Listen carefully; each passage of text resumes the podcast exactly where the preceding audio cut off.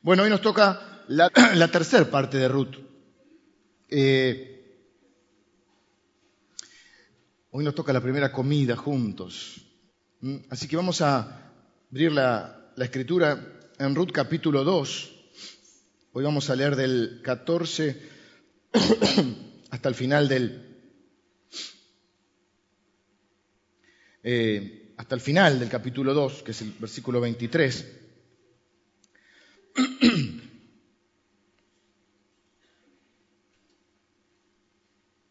¿Cómo quedamos? Paramos primero ante leer a, meternos un poquito en tema. ¿Mm? Estamos hablando de que Dios es un Dios soberano, que trabaja con una mano milagrosa y con una mano de la providencia, porque es soberano y es bueno, y esos dos atributos van juntos. Dijimos además, si Dios es soberano, ¿para qué voy a orar? Oro porque es soberano. O sea, oro porque es poderoso sino, y porque es bueno, sino ¿para qué voy a orar? ¿Eh? Si Él no fuera poderoso o todopoderoso y no fuera bueno, no tendría sentido orar. Así que justamente oramos porque es soberano y es bueno. Y, y vimos que hay un héroe principal en la escritura, en toda la escritura, que es Jesucristo. Él es nuestro héroe, es el héroe principal, pero hay pequeños héroes en la, en la Biblia. No son perfectos como Jesús, pero son gente que camina en fidelidad al Señor. Y una de las cosas que podemos ver en la vida de Ruth y de Boz, que son los dos protagonistas principales, recuerden que esto es una historia de amor, una de las más lindas contadas en la Biblia, vimos que Boz, que se escribe con B larga, W y Z, ¿eh? Boz, era un hombre soltero, adinerado, un hombre fiel al Señor, no un machista, pero un caballero, un verdadero hombre que sabe tratar a una mujer, generoso, compasivo, amable, respetuoso, protector, proveedor. Vengo a enterarme, leyendo un poco más y profundizando, además era un hombre de, gracia, ¿no? Que recibe a esta mujer extranjera, moabita, que ahora les voy a contar, que se llama Ruth. Vengo a enterarme que este hombre vos eh, eh, es nada más y nada menos que hijo de Raab. Raab, algunos la conocen, eh, queda feo, pero es así, Raab la ramera, ya le quedó. Fue ramera, después este, se entregó al Señor y cambió su vida. Se casó con un que se llamaba Salmón.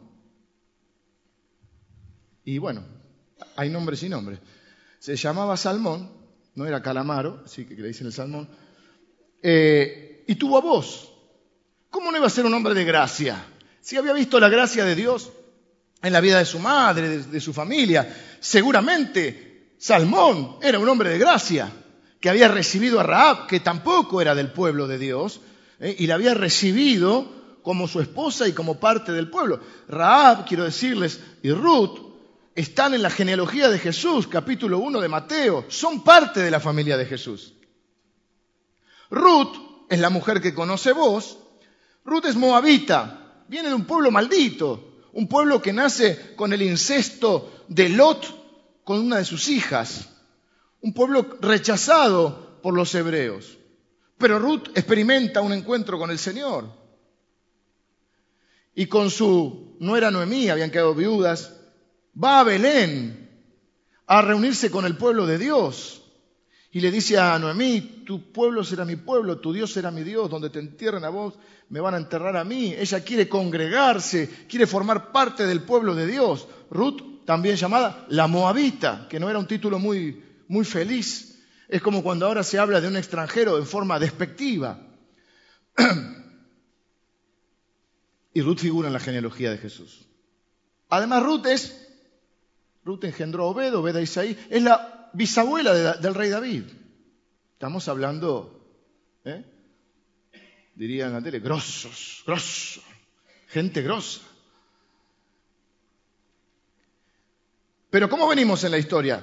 Ruth se vuelve con Noemí, llega a Belén, no tiene trabajo, no tiene dinero, pero es una mujer honesta.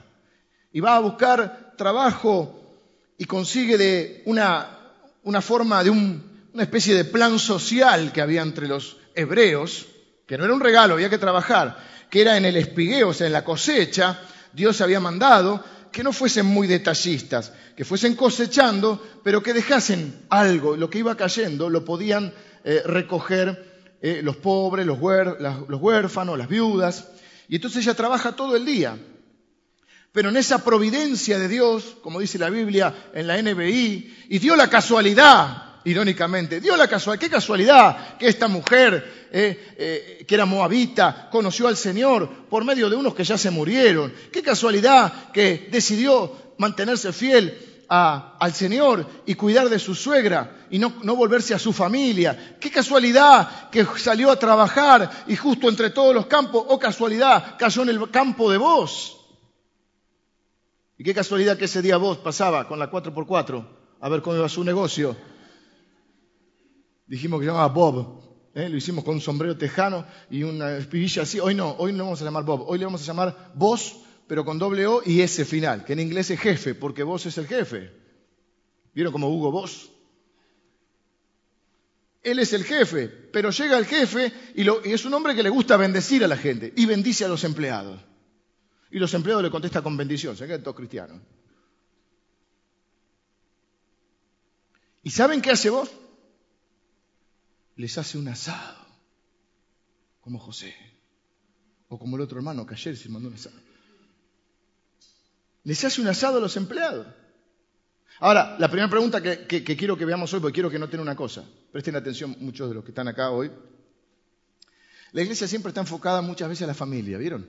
un lugar para la familia. Hace muchos años yo sugerí que usamos como eslogan para la iglesia, este, un lugar para todos. Me anticipé ahora que fútbol para todos, periodismo para todos. Yo le puse a la iglesia, le sugerí al pastor en ese momento, que le pusiera un lugar para todos. Porque la verdad que ellos somos pro familia, pero si vos pones un lugar para la familia, yo si yo no tengo familia, ¿qué? Soy un paria. Dios no me usa, Dios no me ama. Es un lugar para todos, no solo para la familia. Y lo, destacable de este libro es que tanto Ruth como vos son solteros. Bueno, no mí es viuda. Y Dios trabaja también a través de los solteros. No son tan jóvenes. Ruth llevaba 10 años de, casado, de casada cuando queda viuda. Así que es una mujer, yo diría, veintipico largos, quizás llegando a los 30. Vos ya es más grande todavía.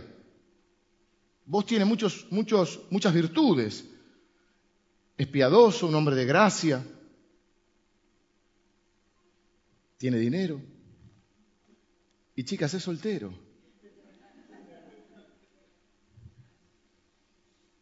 Y nosotros podemos decir, ¿qué tiene que ver esta historia? Tres mil años se escribió, tres mil años atrás. ¿Se acuerdan que se escribió en el periodo donde el pueblo de Dios dice, cada uno hacía lo que bien le parecía? La etapa de los jueces, entre 1200 y 1020 antes de Cristo. Así que estamos hablando de tres mil años antes de Cristo. ¿Qué tiene que ver el campo, la cosecha con nosotros hoy en un centro urbano? Todo porque Dios es el mismo y porque las necesidades de las personas siempre son las mismas.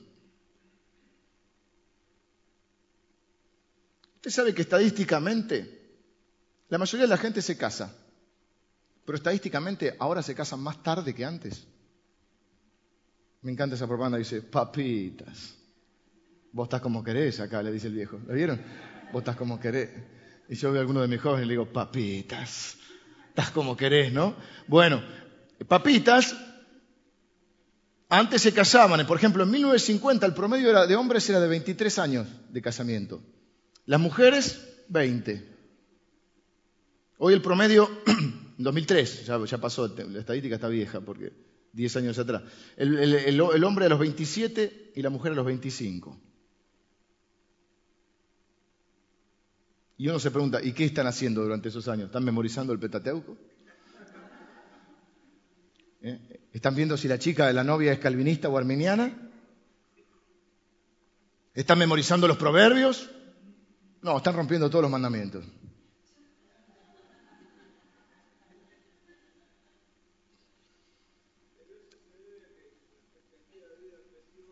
Sí, todo lo que quiera. Hay un montón de explicaciones, pero la realidad es que hoy la gente, no, no, estoy criticando, pero la realidad es que hoy la gente se casa más grande. La gente se casa más grande. Y lo cierto también es que hay mucha gente sola. Y entonces vos ves a la gente con el perrito acá, el caniche toy, y dice, es mi bebé. Y yo digo, tiene cuatro patas y cola. O sea que no estamos haciendo una crítica, sino un análisis de lo que sucede hoy. Y digo esto justamente no para que nadie se sienta, oh, no, entonces quiere decir que yo soy un inmaduro. No, son los tiempos que nos toca vivir. Y hoy hay posibilidades de estudio y todas las razones que, podemos eh, esgrimir por la cual la gente se casa grande. Y no es que hay que casarse rápido, lo que estoy diciendo es, ojo, este, porque si no, si solamente la iglesia es para la familia, ¿qué hacemos con lo que no tiene familia? En vez de poner un lugar para la familia, pongamos un lugar para todos. Y quizás tiene una iglesia más grande. Si no, el viudo, el separado, el soltero, ¿qué? ¿De segunda categoría? No, Dios usa a esa gente también. Una pregunta que me, quiero hacer con ustedes, que también me llama la atención. ¿Dónde estaba el papá de Ruth? Qué buena pregunta, Mario. ¿Dónde estaba el papá de Ruth? ¿Se habrá muerto? No lo sabemos. Si estaba, ¿no estaba para cuidarla? ¿No están los papás para cuidar y amar a sus hijas y, protegerla, a sus hijos? ¿Para aconsejarla? ¿Para agarrarlo a vos y decir, cuida bien de mi hija? Porque si no vas a tener un accidente. Pobrecito el que yo pienso a veces, ¿no? que venga a casa. ¿Dónde estaba el papá? Cuando un hombre le pega a una mujer, ¿dónde está el papá? Vaya que toquen a mi pequeña princesa. Lo mato. Figuradamente. ¿Dónde está el papá?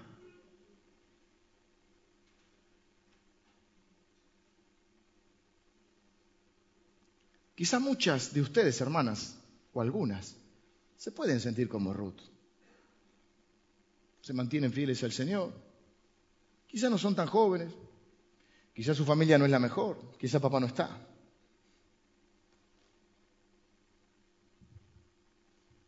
Quizá ven que la iglesia o las iglesias se enfocan actividades solo para la familia. Con mucha suerte y viento a favor, tenemos un grupo de solas y solas. Pero Ruth es un maravilloso ejemplo para mantenerte fiel al Señor. Si has tenido una verdadera convicción de pecado y has tenido un verdadero encuentro con el Señor, decir, mi lugar es con Dios y es con el pueblo de Dios. Y Dios va, como dijo Ruth, va a hacer que yo halle gracia delante de algún vos. Vos sos un ejemplo para los hombres de cómo tratar a una mujer. Todas quieren tener un vos ahora desde esta elección. Quizá idealizamos un poco, ¿no? Quizá pusimos la vara muy alta, porque hay que ser hombre, hablar, tierno, comprensivo, ¿viste? Los hombres somos más sencillos de conformar, pero más vale poner la vara alta para bajar hay tiempo, decía un amigo mío. ¿O no? Pongamos un ideal alto. Si después llegamos al 70%, estamos bien, pero si ponemos un ideal bajo y llegamos al 70%, vamos a estar muy abajo. Es como ese que tiraba piedra, de chiquito le tiraba piedra porque le quería pegar a la luna, y todos se burlaban en el barrio. Y claro, nunca le pegó a la luna, pero en el barrio era el que más lejos tiraba. Quedó bien esa, ¿no? Quedó bien. Así que usted apunte a vos. Después vemos si somos vos, vosito. Ahora sí leemos entonces. ¿Qué hizo Ruth? Se hizo miembro de la iglesia. Dijo, voy a participar en un grupo, me voy a bautizar, me voy a mantener fiel al Señor, voy a tener amigas cristianas y voy a trabajar duro y honestamente. Y acá llegamos al versículo 14. Ruth está trabajando, trabajó todo el día. ¿Se acuerdan que ah, vos llegó y preguntó, ¿quién es la morocha que está ahí? Y morocha, porque no creo que haya muchas rubias. Eh, los moabitas no, ¿Quién es la morocha? Capaz que como eran todos morochos, el otro dijo, eran morochas, me son todas morochas. ¿Quién es la moabita? Se ve que había algún rasgo distinto, o ya había escuchado eso o había algún rasgo. Yo ya esto no, se los pude averiguar. ¿eh? Quizá hay un rasgo distintivo entre una hebrea y una moabita, pero él la reconoció. ¿Quién es esa chica? Es la moabita. Trabajó todo el día para alimentarse a ella y a su suegra. Y entonces él dijo, déjenla trabajar tranquila, nadie la moleste. Empieza a cuidar de ella, es un proveedor, es un protector. ¿eh? Le dice, acá vas a estar bien, quédate con mis criadas. ¿eh? Le, brinda un grupo de contención. Y en el versículo 14, cada vez le alejo más, pero tengo, tengo por ahí. Eh, vos le dijo a la hora de comer, a quien a Ruth, ven aquí y come del pan y moja tu bocado en el vinagre. Y ella se sentó junto a los segadores y él le dio del potaje y comió hasta que se sació y le sobró. Acuérdense que dijimos que vos eras figura de Cristo, ¿no? Acá hay una cena, hay pan y hay vino. Mm. Luego se levantó para espigar, volvió a trabajar.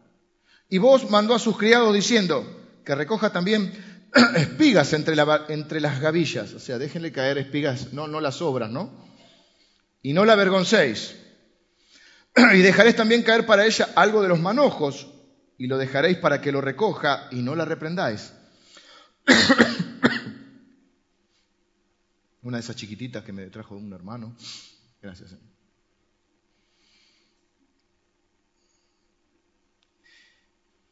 Espigó pues en el campo hasta la noche y desgranó lo que había recogido y fue como una efa de cebada y lo tomó y se fue a la ciudad y su suegra vio lo que había recogido, sacó también luego lo que le había sobrado después de haber quedado saciada y se lo dio y le dijo suegra, le dijo su suegra, ¿dónde has espigado hoy?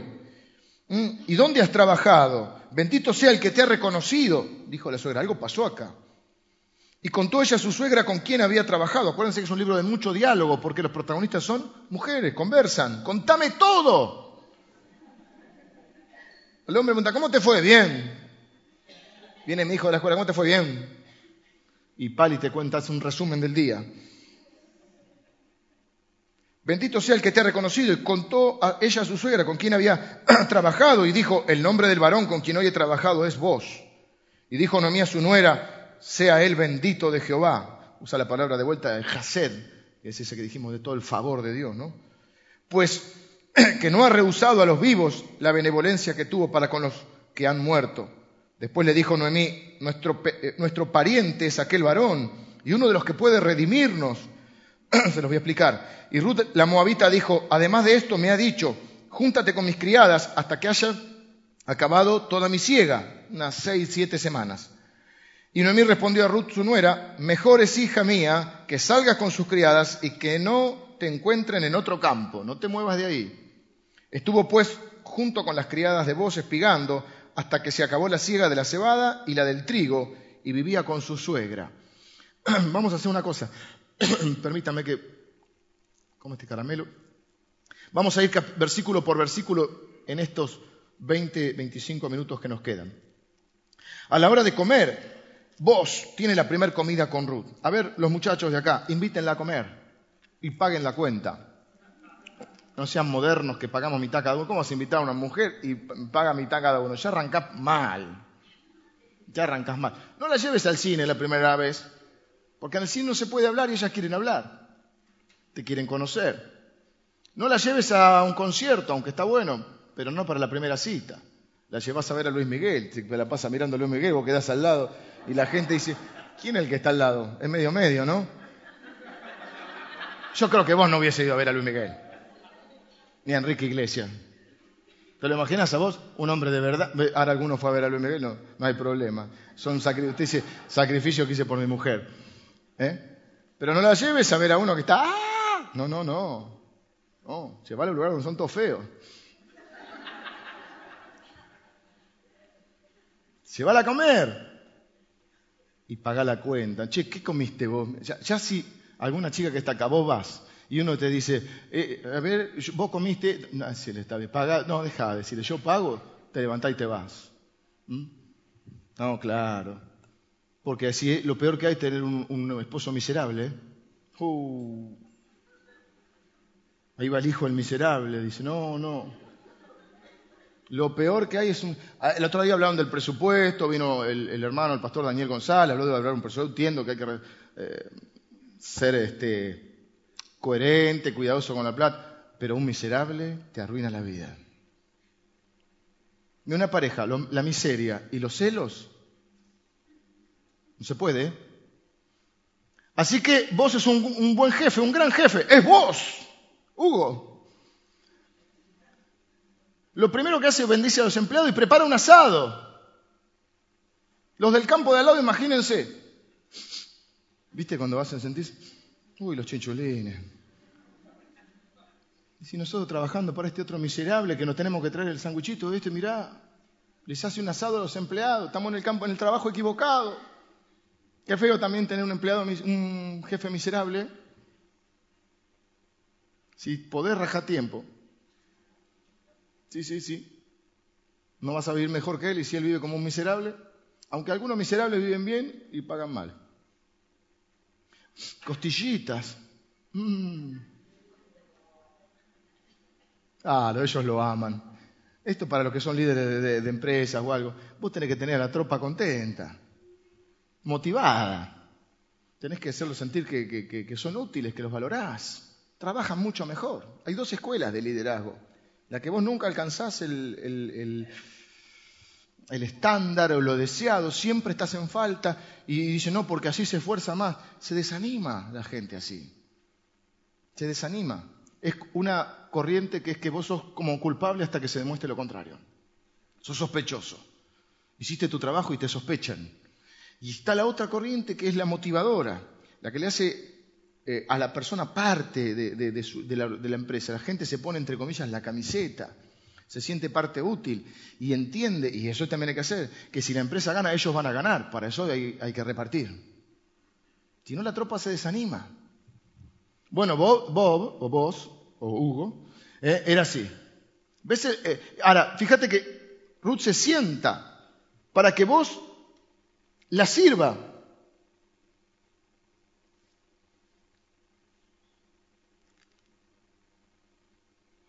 Ella se sentó junto a los segadores y él le dio del potaje y comió. O sea, esto es romper un poco todo el protocolo. Las mujeres en la antigüedad servían a los hombres, y más si era una criada, y más si era una extranjera. Pero vos la sirve porque, ahí tienen, ahí tienen, ven el parecido familiar con Jesús. Jesús siendo rico, dice la Biblia, se hizo pobre para que nosotros con su pobreza fuésemos enriquecidos. Él vino a servirnos, lava los pies de sus discípulos, le dice, ustedes me llaman maestro, hacen muy bien porque lo soy. Tenía autoridad él, yo soy un maestro, pero si yo le puedo lavar los pies a ustedes, ustedes se tienen que lavar los pies entre unos a otros. O sea, vos tienes una comprensión del liderazgo impresionante. Es un líder que sirve. ¿Por qué hacemos lo que hacemos? ¿Para qué queremos ocupar determinado rol? Decía un viejo dicho, ¿querés conocer a Carlitos? Dale un carguito. Hay gente que se equivoca en el liderazgo también y maneja mal este punto. Para arriba es obsecuente, para arriba es sumiso, pero cuando le dan un carguito, para abajo es autoritario, es este tirano, déspota. Esa es la peor clase de, de líder que puede haber. Pero él es humilde, él sirve a lo suyo, le prepara un asadito, le dice a la mujer, es un caballero, humilde, amable, servidor, ella come como no había comido hace mucho tiempo. Ahora, ¿quién le tenía que llegar esa comida? A Noemí. Y dice que le sobró.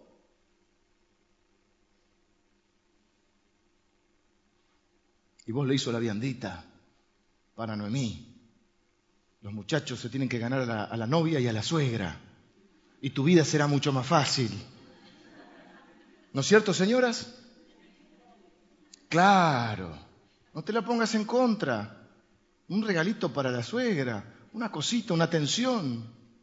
Hablas con, con, tu chica y le dices, ¿cómo anda tu mamá? ¿Qué le gusta? Tú empiezas a interrogar un poquito. Ah, sí, después le sacas algún tema que está preocupado, después si vas a la casa y estoy orando por su otro hijo. Ya está. Está. O sea, hay que cortejar, se dice, a la novia y a la suegra y tu vida será más fácil. Suegra, la amo, Ofelia, yo, está acá con nosotros. Poquito al varón hay que también, si hay papá, acá no había papá, no había suegra, no, no es mí. Y no me... Ah, entonces, versículo 15, ella se levantó para espigar. Eh, y miren lo que hace vos. Vos le habla a los jóvenes que hay ahí. Muchos jóvenes no tienen ni siquiera un padre. Muchos jóvenes no saben qué hacer. Muchos jóvenes tienen un padre que no les habla. Y cuando habla da instrucciones erróneas tiene que instruir a sus hijos y la iglesia tiene esa bendición. Si hay jóvenes acá y jovencitas que no tienen padre o madre, o aunque los tengan, pueden encontrar otros referentes. Pregunte cómo conseguir un mejor trabajo, cómo conseguir dinero, cómo hablarle a una chica, cómo tratar a una mujer, cómo leer la Biblia, cómo desarrollar un ministerio. La peor necedad es el que dice yo tengo que hacer mi propia historia. Sí, claro que tengas tu propia historia. No quiere decir que no puedas aprender de alguien que ya recorrió un camino.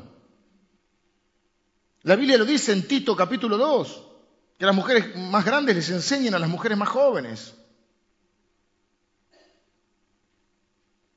Ruth recibe los consejos de Noemí. vamos a ver el domingo que viene. No sé cómo voy a explicarlo del domingo que viene. Está complicado. versículo 15 y 16, vos hace, le hace el trabajo más fácil. Le dice que le dejen más para recoger, le empieza humildemente, sin hacer alarde, sin decir es por mí, me debes la vida ahora porque te pagué un café. Eh, no, no, él hace todo medio tranquilo, le dice, déjenle eh, gavillas y, manojos y, nadie la reprenda, no la avergüencen. Eh, prepara todo para que ella se lleve más. Y dice que ella recogió, versículo 17, una efa. El 17 dice la efa. No, el... el no veo nada, chicos. El 17, ¿y por qué no lo encuentro? Hasta la noche y desgranó lo que había. Y fue como una efa de cebada. Bueno, ahí hay un poquito de debate, pero podría ser entre 13 y 22 kilos lo que recogió. Algo así como dos semanas de salario para un trabajador promedio. O sea, ella en un día se ganó un par de miles de pesos. Se ganó en un día una quincena. Y hasta la mano de vos, ¿no? Haciéndole ganar eso.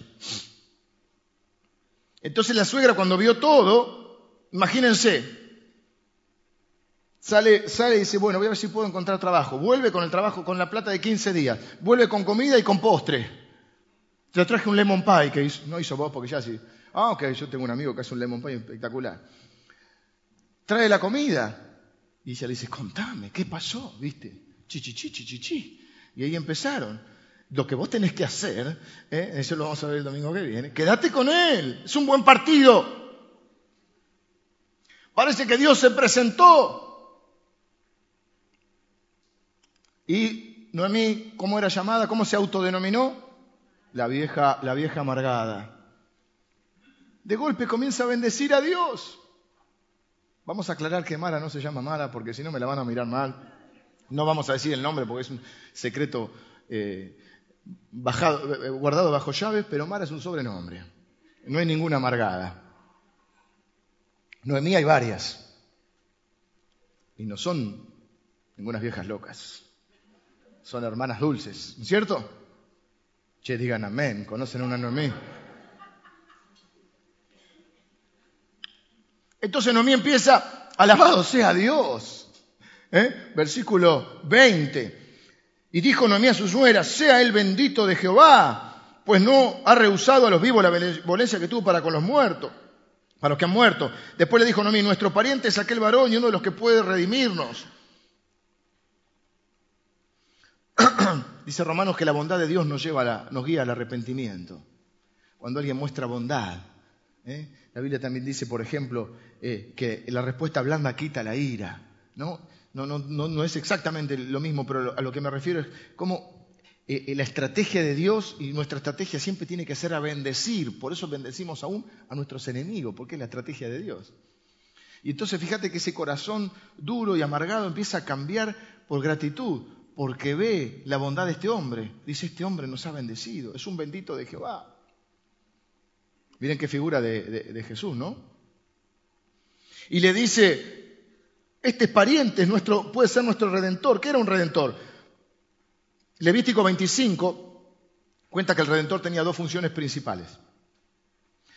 Cuando vos te ponías una deuda, miren si sucediera ahora, vos podías, tenías que vender todo lo que tenías, no podías hacer como ahora que la piloteás con un concurso de acreedores, con la quiebra. Eh, no, no. Antes venían, perdías todo. Lo peor es que si no alcanzaba para pagar, vos te tenías que vender como esclavo. Así que miren la tarjeta, algunos que son esclavos de la tarjeta ahora. Antes, si no pagabas tus deudas, ibas de esclavo, a veces por una determinada cantidad de años en general. Entonces, el redentor era el que venía y arreglaba el problema. El redentor venía y decía, yo voy a pagar la deuda en que se metió este, mi amigo, mi hermano. Era el que podía salvar el campo y te podía salvar la vida. Generalmente, cuando una mujer quedaba viuda, el pariente más cercano se hacía cargo. Vieron que podían los hombres tener varias esposas por una cuestión de, cuidado de esas mujeres. Acuérdense que no había ninguna ley social más que este del espigueo. Entonces, si no la mujer estaba condenada a la prostitución, generalmente, o a la, mendicidad. Entonces, el hermano, uno de los hermanos se podía casar con la viuda uno de los hermanos del que había fallecido. Si no, podía ser un pariente. Vos, aparentemente es pariente de Elimelech. Elimelech, que no es el esposo de Ruth, es el esposo de Noemí. Ah, es decir, si bien, lo vamos a, a, desarrollar más el domingo que viene esto, pero quiero que se queden con esta idea, si bien es pariente, no tenía la obligación de ser el redentor no tenía la obligación. No era el pariente más cercano. Y tampoco era directamente pariente de Ruth, más de Noemí. Y Noemí era suegra de Ruth, por lo tanto no era biológica la cosa.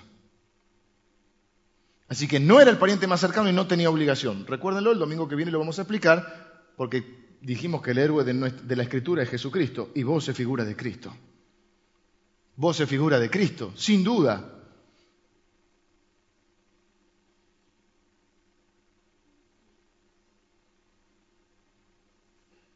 Por ejemplo, José, en cierta manera, redime a María, la madre de Jesús.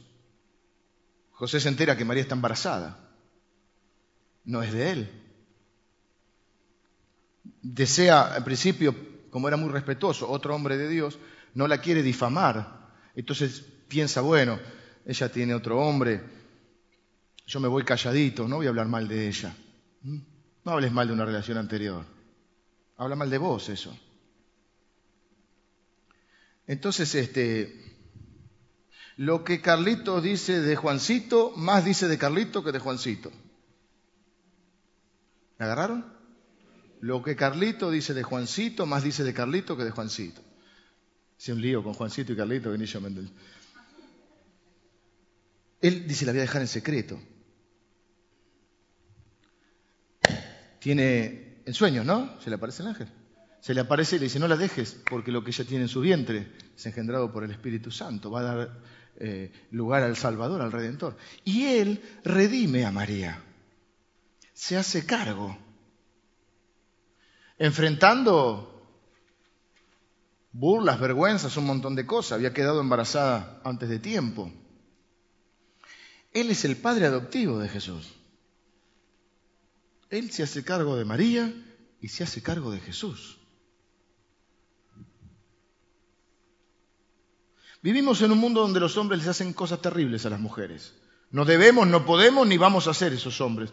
Pero cuando encontramos mujeres que han sido maltratadas y que han respondido como Ruth, quizá muchos de ustedes sean los futuros vos, que con gracia, con misericordia, sin juicio y con amor, reciban a las Ruth.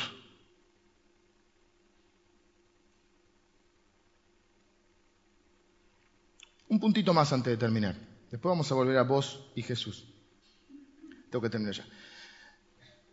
Hay un problema, un problemita con vos. No queremos hablar mal de vos porque no nos gusta hablar mal de nadie. Pero vos se toma su tiempo. La cosecha duraba seis, siete semanas. Y vos no habla. Diríamos, si se me permite el término, no encara vos. Es medio lentejón.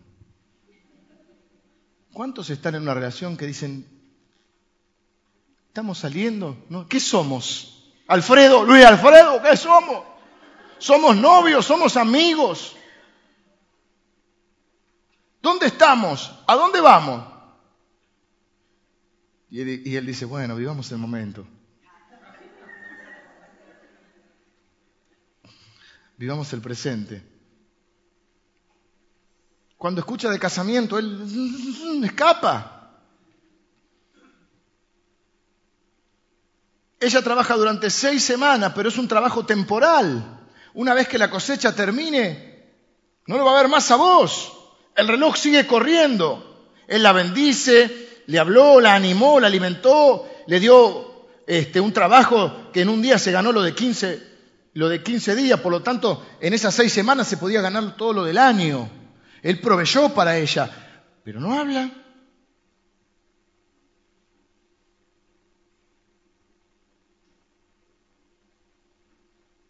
Ella va a trabajar todos los días, vuelve a su casa. Nunca te descoloca, que de golpe pero pensé que estábamos bien. Pensé que gustaba de mí. Y va y viene y no sabes vos, ¿qué, qué pasa? Hay un histeriqueo.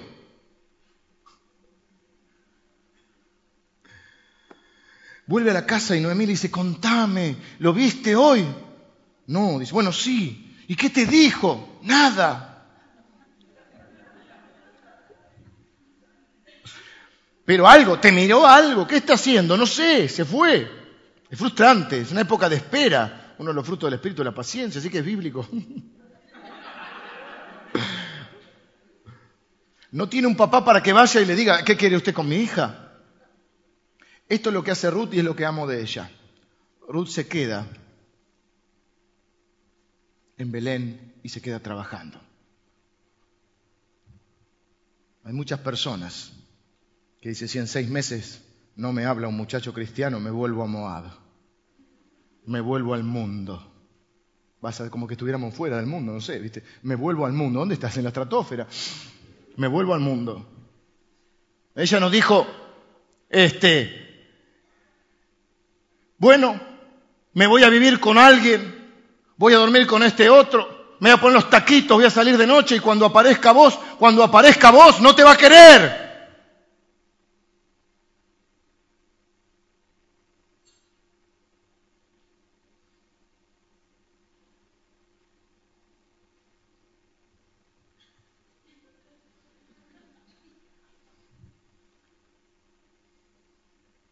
Pero hay gente que actúa así. Como me fue mal con este novio, cristiano no, dejo mi fe, dejo al pueblo de Dios, dejo mis convicciones, me voy a Moab, me pongo los taquitos. Acá no hay problema con los taquitos, digo. Voy a coquetear con algún otro y cuando aparezca vos, y cuando aparezca vos no va a estar interesado en vos. Cuando aparezca vos no va a estar interesado en vos. Porque Belén es el lugar de la bendición, présteme atención. Y Moab es el lugar de la desobediencia. Y nunca vas a tener bendición en el lugar de la desobediencia. Nunca vas a tener bendición. Lo que amo de Ruth es que se quedó en el lugar de la bendición. Se quedó en el lugar donde Dios bendice. Y Dios bendice en Belén. Y Dios bendice cuando estás con su pueblo en obediencia y cuando estás en santidad. Muchos somos papás. Nosotros no podemos bendecir a nuestros hijos cuando, cuando ellos están en desobediencia. La, bendición sería corregirlo. Si el pibe anda pegándole a todos los otros pibes, vos no lo puedes tomar como una gracia. Tenés que decirle, mirá, no podés hacer esto, no es una gracia. Porque si vos encima lo premiás, el pibe cree que esto está bien. Y el día de mañana es un psicópata. Que anda abusando de la gente. Los padres no podemos bendecir ni festejar lo que es pecado o lo que está mal. Está llorando, yo no lo reté, ¿eh? yo no lo reté.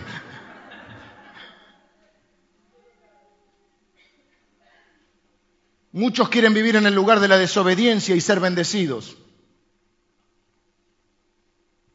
Pero no funciona así, porque Dios no se contradice, ni es hombre para que mienta.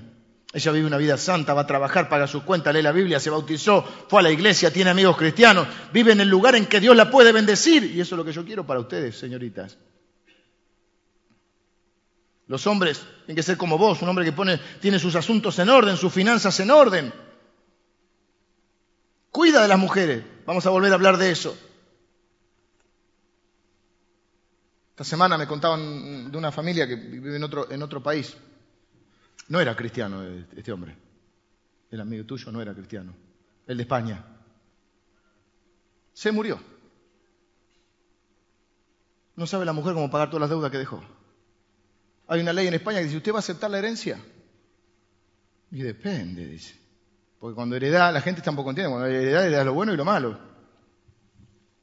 Los créditos y los débitos, activo y pasivo.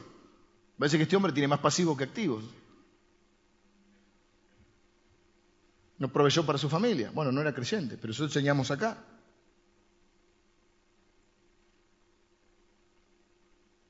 Mi hijo juega al fútbol y juega muy bien. Está jugando al fútbol ahora. Está en el mundo, pero bueno, un día, un día. Y yo le dije al, profesor, yo quiero que juegue tranquilo, yo no me quiero salvar con él, yo trabajo para él, él no va a trabajar para mí.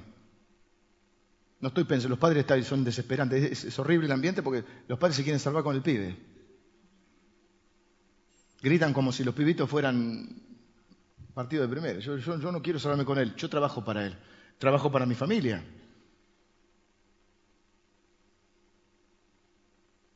Así que chicas, tengo que terminar. Vengan los músicos.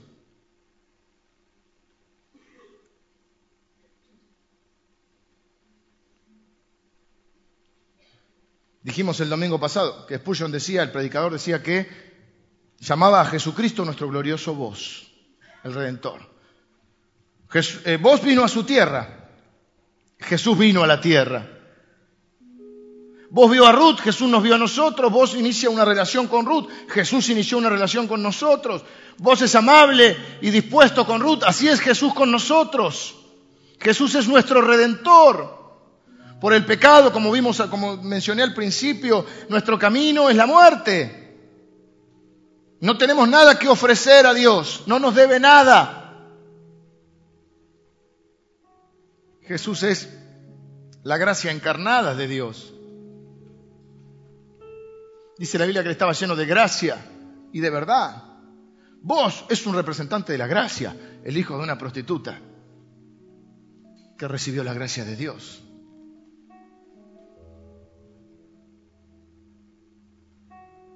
Jesús vive sin pecado. Nos da con su muerte y con su reacción la salvación como, como regalo. Tiene favor hacia nosotros como, vos se va a convertir en el redentor de Ruth. Aunque no me quiero adelantar. Dice la Biblia que Jesús en la última cena, hay dos cenas, ¿vieron? Un miércoles y un, no es un error, hay dos, dos cenas del Señor. Miércoles 31 creo que es y domingo 4. Señor dijo, hagan esto en memoria de mí. Cada vez que tomen de, la copa y beban, y, beban la copa y coman del pan.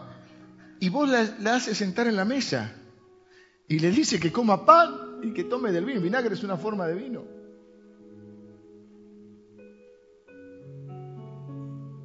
Él es nuestro Dios, nuestro Redentor, nuestro Jased.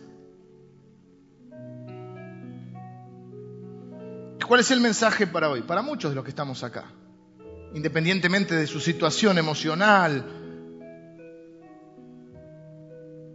tenemos que aspirar a ser hombres de gracia como vos que sepan tratar a todas las mujeres con respeto y a la suya como una princesa, como una dama, y a su hija ni hablar. Tenemos que ser personas de gracia, sin olvidarnos de dónde nos rescató el Señor. ¿Qué nos pasa a muchos? que ahora creemos que somos mejores que los demás. ¿Qué nos pasa a muchos que creemos que porque nacimos en un determinado lugar somos mejores que los que nacieron en otro lugar? ¿Qué nos pasa que nos olvidamos que delante de Dios siempre vamos a ser deudores y no acreedores? Las mujeres que están en este lugar deben comportarse como damas.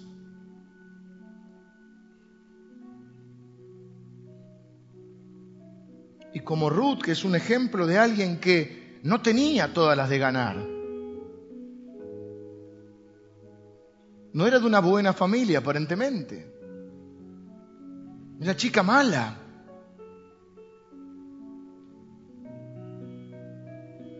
Mala irónicamente, lo digo, para los santulones, porque no es de buena familia como nosotros. Pero Ruth es una chica honesta, trabajadora, respetuosa, paciente, que experimentó lo más importante, lo que te hace, lo que importa. Dice la Biblia que en Cristo no importa si sos de un judío o sos griego, si sos hombre o mujer, si no, no importa tu origen, importa quién sos o tu nuevo origen que es Cristo. Y ella tuvo una conversión real. Y la conversión real viene cuando las cosas no, eh, digamos, la demostración de la conversión viene cuando las cosas no salen. Cuando hay incertidumbre, cuando el panorama es oscuro, cuando uno está tentado a tirar la toalla. Y ahí se queda Ruth, porque dice, este es el lugar donde Dios bendice, ahí voy a estar yo. No, las cosas no funcionan, Dios es malo, ¡pum! Me voy. No se puede vivir en la desobediencia y esperar la bendición de Dios. Por eso hay un pueblo de, cristiano hoy que es un pueblo espectador, que va buscando los diferentes shows, pero no hay cambio en su vida. Por eso no hay fruto. Otros andan comprando espejitos de colores por ahí,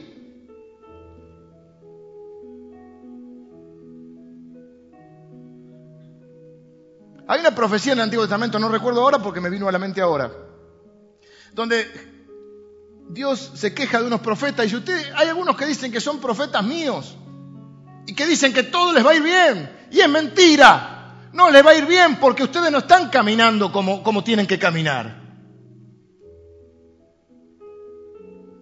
Y no me pongo legalista, entiéndase lo que digo. Todos queremos escuchar, queremos ir a que nos digan lo que queremos oír. Entonces cuando el pastor no nos dice lo que queremos oír, este no tiene unción, vamos para otro lado. Y entonces viene uno que te dice que vas a hacer, que todo va a ir bien. Pero si vos no haces los ajustes en tu vida, nada va a ir bien. Porque Dios no puede bendecir la desobediencia. Dios no te bendice en Moab, Dios te bendice en Belén. Pero cuando vos estás en Belén, vas a ver la obra y la mano de tu redentor. Dice Job, yo sé que mi redentor vive. ¿Mm? Y vos vas a ver el cuidado, la provisión, en todos los aspectos, me refiero a la provisión, y la protección de tu redentor. Por eso respondemos, respondemos como hizo Noemí. Pasamos de la amargura a decir, Señor, Él es bendito que no me ha negado su bondad, su jased, su bien. Respondemos como vos, que es un hombre generoso. Vos es el dador alegre que dice la Biblia.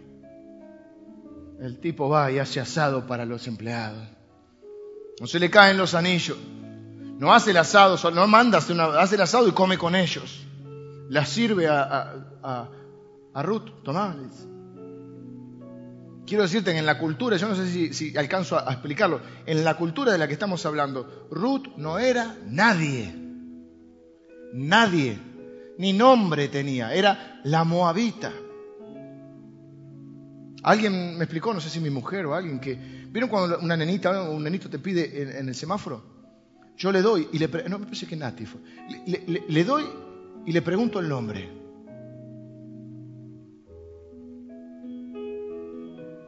Para que él empiece a, a pensar que es alguien. Porque si no es el pibe que pide. Que no, no, no lo trates con, con dureza. Tiene la culpa. Y pero se la doy, se la gasta el padre, no importa. Si no se la da, lo van a matar a palos, dáselo igual. Preguntale el nombre, habla un minuto con él. Ruth era la moabita. La moabita. ¿Y vos la trató? como el Señor nos trata a nosotros. Oramos, Señor, yo te doy gracias por ser nuestro glorioso redentor. Te damos las gracias por ser nuestro Hased, nuestro bien. Te pido por los hombres de la iglesia, Señor, que tengan un aire de familia con Jesús.